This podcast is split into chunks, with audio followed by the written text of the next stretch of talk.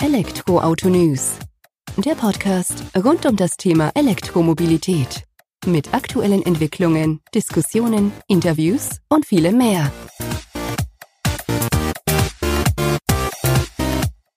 Herzlich willkommen bei einer neuen Podcast-Folge von elektroautonews.net. Ich bin Sebastian und freue mich, dass du auch diese Woche wieder eingeschaltet hast, wenn es darum geht, dass wir uns dem Thema E-Mobilität aus verschiedenen Ansätzen, Richtungen nähern und diese genauer betrachten. E-Mobilität spielt sowohl bei uns im Portal als auch im Podcast eine entscheidende Rolle. Kann man beinahe schon ableiten, wenn man den Namen elektroauto-news.net liest. Aber was noch wichtiger ist, E-Mobilität ist für uns nicht beschränkt auf die batteriebetriebene E-Mobilität. Auch der Einsatz von Brennstoffzellen ergibt durchaus Sinn. Auch wenn man es dann natürlich wieder auf die einzelnen Bereiche betrachten muss. Im Pkw sehen wir hier die Verwendung eher nicht gegeben, zumindest zum aktuellen Zeitpunkt. Aber bei sogenannten Heavy-Duty-Anwendungen, wie beispielsweise E-LKWs, E-Kreuzfahrtschiffe, E-Busse und so weiter, kann die Brennstoffzelle durchaus von Vorteil sein. Im heutigen Podcast wird die Brennstoffzelle auch ein prägendes Thema sein oder ein prägender Punkt von der ganzen Geschichte. Denn ich hatte die Möglichkeit, zu Beginn bzw. Mitte der Woche bei Freudenberg vorbeizuschauen. Freudenberg hat sich auf die Fahne geschrieben, den Wandel der Mobilität mit der Brennstoffzelle federführend zu begleiten.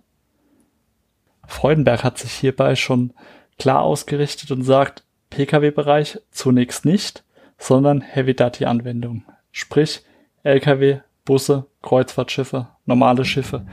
All das werden Anwendungen sein, wo die Brennstoffzelle bzw. das Brennstoffzellensystem von Freudenberg zum Einsatz kommt. Ich könnte jetzt einfach wieder unseren Artikel wiedergeben, den ich im Nachgang an das Pressegespräch bei unserem Portal veröffentlicht habe. Den werde ich dir allerdings in die Shownotes verlinken und möchte vielmehr in das Gespräch, welches mit Klaus Müllenkamp, dem CEO von Freudenberg Sealing Technologies geführt habe, einbinden. Doch vorab ein paar Worte einleitend dazu. Direkt zu Beginn habe ich einen kleinen Fauxpas begangen und bin davon ausgegangen, dass Klaus Müllenkamp in Anführungsstrichen gerade erst einmal 14 Jahre im Unternehmen ist. Es waren dann doch aber weit über 25 Jahre, die Müllenkamp schon bei Freudenberg tätig ist. Hat er aber auch dann direkt richtig gestellt.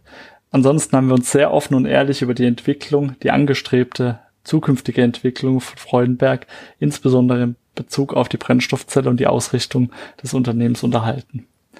Ich denke, die Einblicke, die du bekommen wirst, sind äußerst interessant und vor allem aus erster Hand. Und wer sollte besser wissen als Müllenkamp selbst, was in seinem Unternehmen passiert? Von daher würde ich einfach empfehlen, lausche auf und zugehört. Denn wie Müllenkamp selbst zu verstehen gibt, ist der Wandel, den wir aktuell erleben, einfach ungeheuer.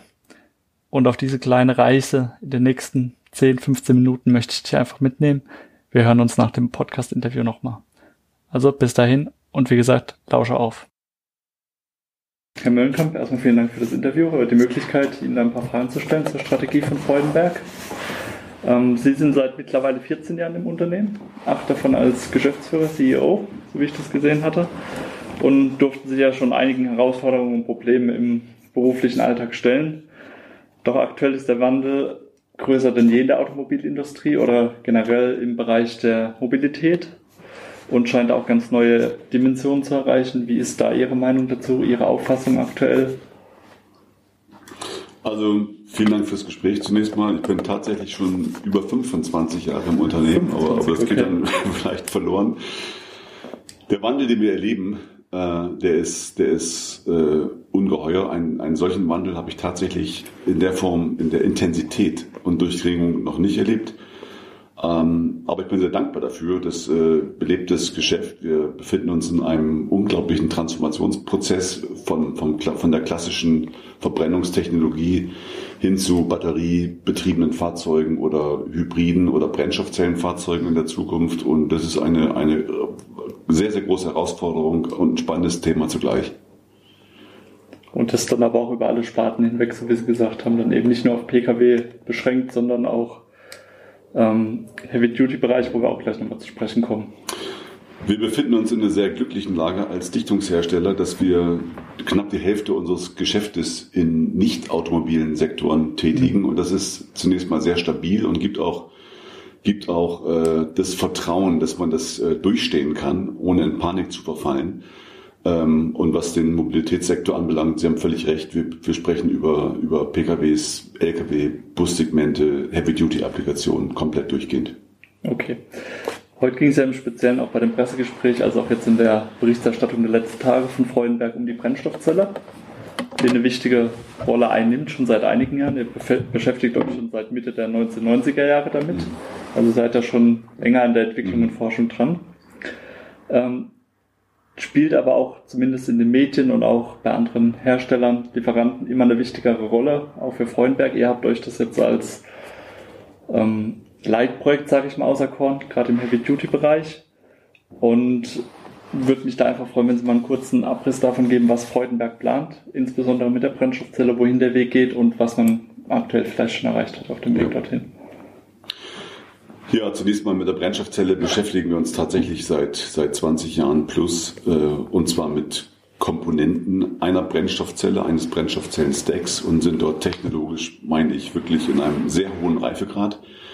Ähm, die Brennstoffzelle hat nie den Durchbruch geschafft aufgrund von Infrastrukturthemen, Kostenthemen, äh, möglicherweise auch äh, von validen äh, ähm, Alternativen.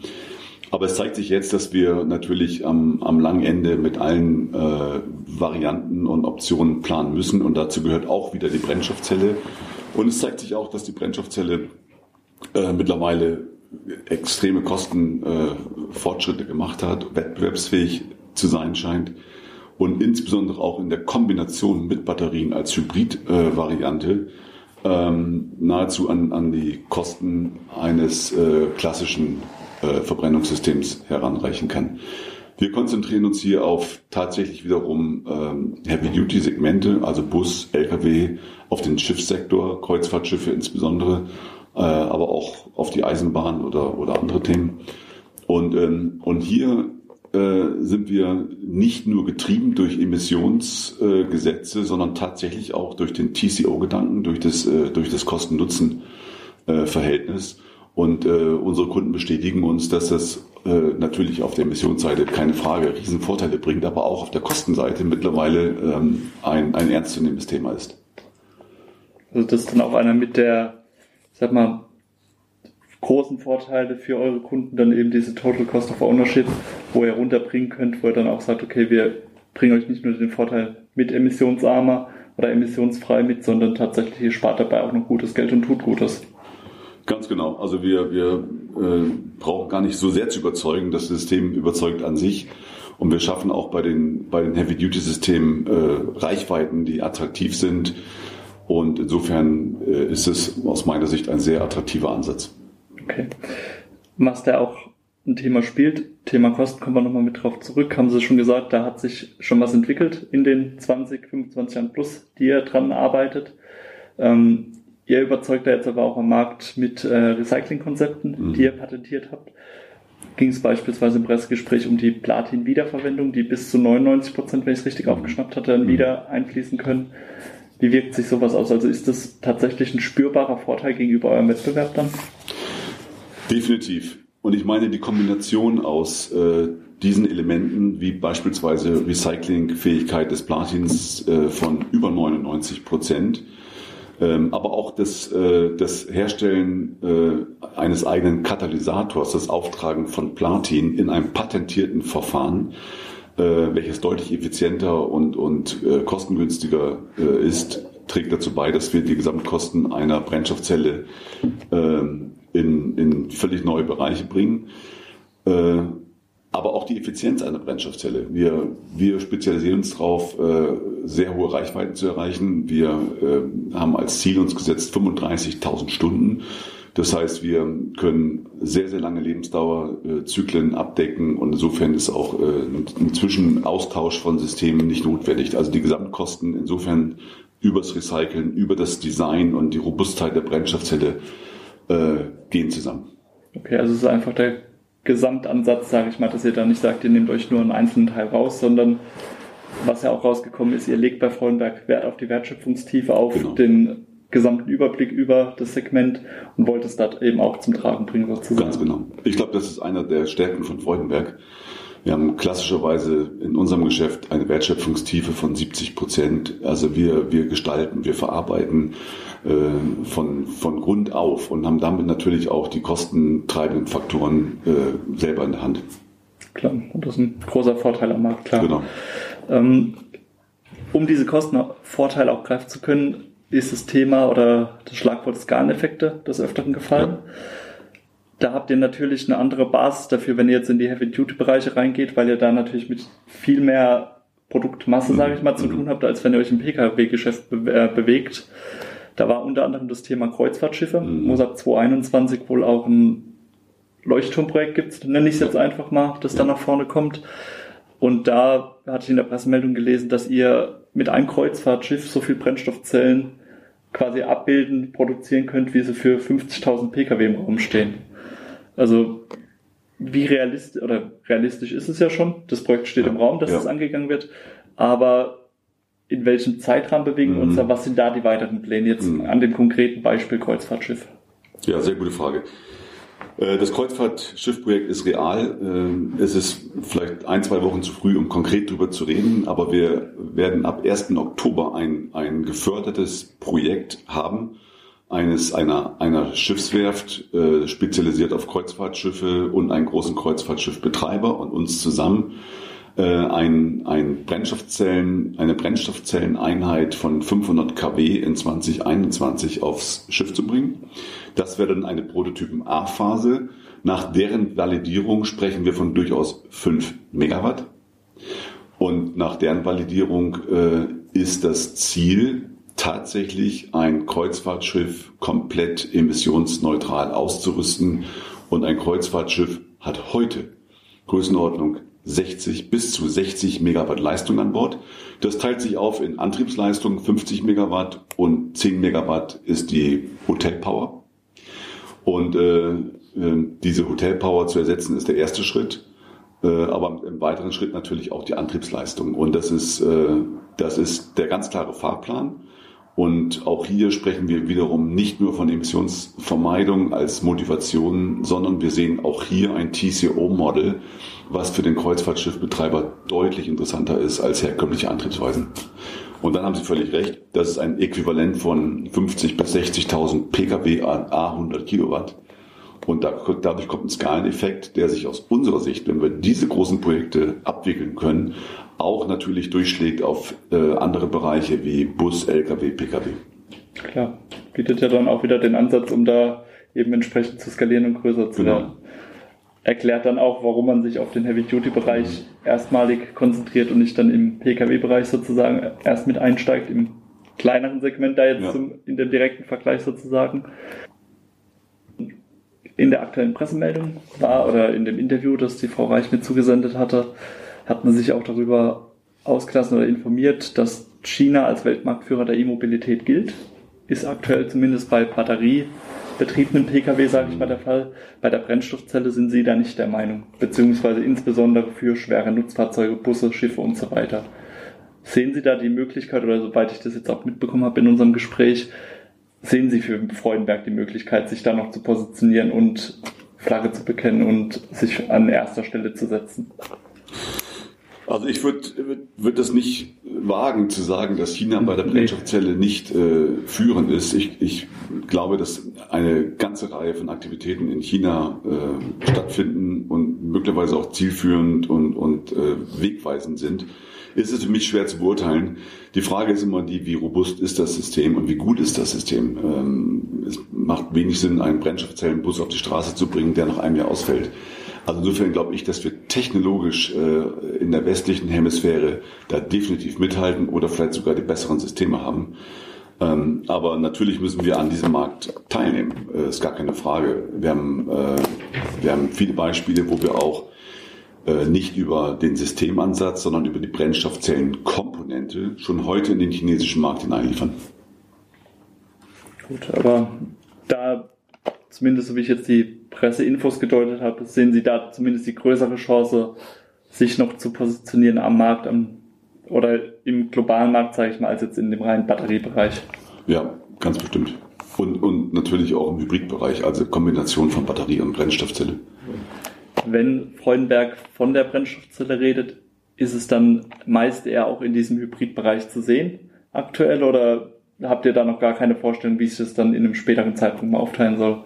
Ob ihr dann eben rein Brennstoffzelle oder Hybrid mit Batterie? Nein, das ist völlig losgelöst voneinander. Wir, wir liefern auch heute in Brennstoffzellenprojekte hinein, die komplett als reine Brennstoffzellenfahrzeuge äh, ausgelegt sind. Beispielsweise gibt es im Bereich der, der ähm, Gabelstapler, der Forklifts, gibt es heute viele, viele Brennstoffzellenanwendungen, wo Freudenberg äh, Kernlieferant ist an, an seine Kunden. Und es macht durchaus Sinn, äh, wenn sich eine Hybridvariante anbietet, wie beispielsweise im, im Transitbusbereich, im Stadtbusbereich, dann, äh, dann ist, das, ist das eine andere Fragestellung. Okay. Jetzt habe ich noch den Umschwung oder würde ich noch mal kurz mhm. zurückgehen, da ist mir nämlich wieder eingefallen, was ich noch wissen wollte. Im Pressgespräch kam das Thema Retrofit auf, ja. auch in Bezug auf die Schiffe. Mhm. Das heißt, aus Ihrer Sicht oder aus Sicht von Freundberg könnte es sich rechnen oder wird sich rechnen, auch für Schifffahrtsgesellschaften zu sagen, okay, wir nehmen unsere Kreuzfahrtschiffe vom Meer runter, rüsten die auf Brennstoffzellensysteme um, um die dann wieder emissionsärmer und kostengünstiger auf das Meer zu bringen. Ist das so richtig oder ja, ist völlig richtig. Ähm, ein, ein Kreuzfahrtschiff hat eine Lebensdauer von bis zu 30 Jahren. Und äh, wenn Sie zurückrechnen wollen, 2050 klimaneutral, das hieße eigentlich ab 2020 nur noch diese Form von Technologien. Das findet natürlich nicht statt. Insofern wird äh, das Retrofit äh, stattfinden müssen. Aber es muss natürlich passen. Es wird äh, dann stattfinden, wenn das, das Schiff in die Werft kommt und komplett von der Technologie komplett neu aufgebaut wird. Dann kann man äh, diese Technologien vorhalten und, und auch da einführen.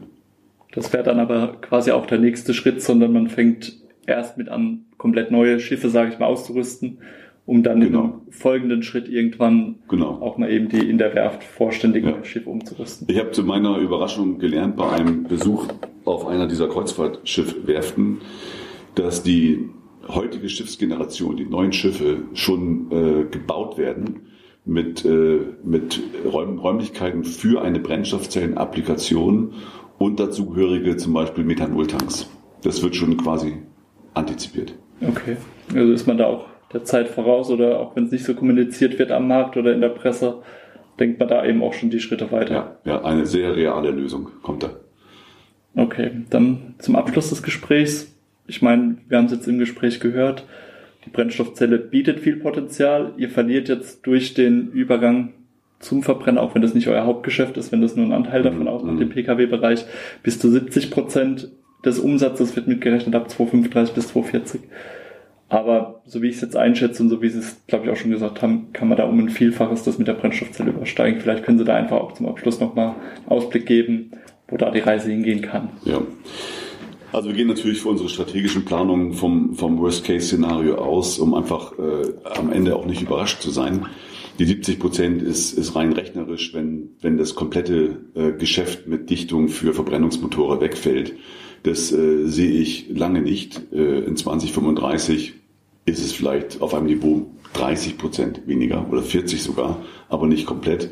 Es wird weiter äh, Hybridvarianten geben, wo klassische Verbrenner zum Einsatz kommen. Natürlich kleiner, in abgespeckter Form, aber äh, sie werden nicht komplett wegfallen. Und äh, insofern glaube ich, wir, haben, wir können da völlig entspannt sein. Äh, trotzdem haben wir natürlich die, die Urgency jetzt auch bei den neuen Technologien und den Anspruch auch dabei sein zu wollen. Insofern fahren wir eigentlich eine doppelte Agenda. Wir behalten das klassische Geschäft im Auge, optimieren es weiterhin im Sinne von Operational Excellence und geben Vollgas bei den neuen Technologien. Und am Ende wird es ausgehen und wir werden sicherlich deutlich mehr Geschäft haben als heute. Schön. Dann vielen Dank für die Eindrücke von Freudenberg für die Zeit fürs Gespräch und wir sind gespannt, was noch kommt. Vielen Dank, Herr Hensler. Das war es also, unser Interview mit dem CEO von Freudenberg Sealing Technologies.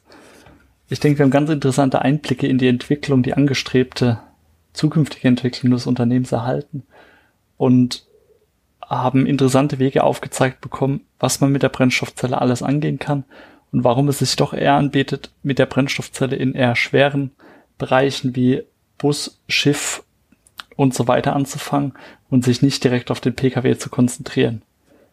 Des Öfteren sind hierbei die Stichworte Skaleneffekte, Wertschöpfungstiefe gefallen. Freudenberg will also versuchen mit großen Anwendungen auf den Markt zu kommen und über entsprechende Masse die Kosten nach unten zu drücken und dabei so viel in-house wie möglich zu fertigen, um einfach zum einen den Prozess in der eigenen Hand zu haben, damit die Qualität zu bestimmen, aber um eben auch die Kosten in der eigenen Hand zu haben und dadurch den Weg auf den Markt zu bereiten. Aus meiner Sicht äußerst interessante Ansätze, die man hier verfolgt, die auch sehr vielversprechend klingen. Ich würde mich persönlich darüber freuen, wenn du mir deine Meinung dazu zukommen lässt, was du von der Brennstoffzelle und dem Einsatz im Heavy-Duty-Bereich hältst. Natürlich kannst du dies entweder per Mail oder per Nachricht bei Facebook, LinkedIn machen, als auch einfach direkt unter den zugehörigen Artikel im Blog zu kommentieren. Den Link dazu, wie auch weiterführende Links, findest du wieder in den Show Notes des Podcasts. Ich bedanke mich nochmal bei Freudenberg, dass ich die Möglichkeit hatte, hier den Blick hinter die Kulissen zu wagen und ein wenig mehr über die Brennstoffzellen-Technologie, Ansätze des Unternehmens zu erfahren. Und ich bin mir sicher, wir werden das Ganze noch wenig genauer betrachten. Denn spätestens nächste Woche gibt es einen zweiten Podcast dazu zu dem Pressegespräch, wo wir mit Herrn Stefener zu sprechen oder gesprochen haben, der sozusagen der Brennstoffzellenexperte par excellence bei Freudenberg ist und der das Ganze nochmal aus einem anderen Winkel aufgreifen wird wie Herr Mühlenkamp. So oder so, denke ich, haben wir alle was gelernt bei der heutigen Folge. Ich würde mich freuen, wenn du nächste Woche wieder einschaltest, wenn es heißt, dass die nächste Folge des Podcasts von Elektroauto News online ist.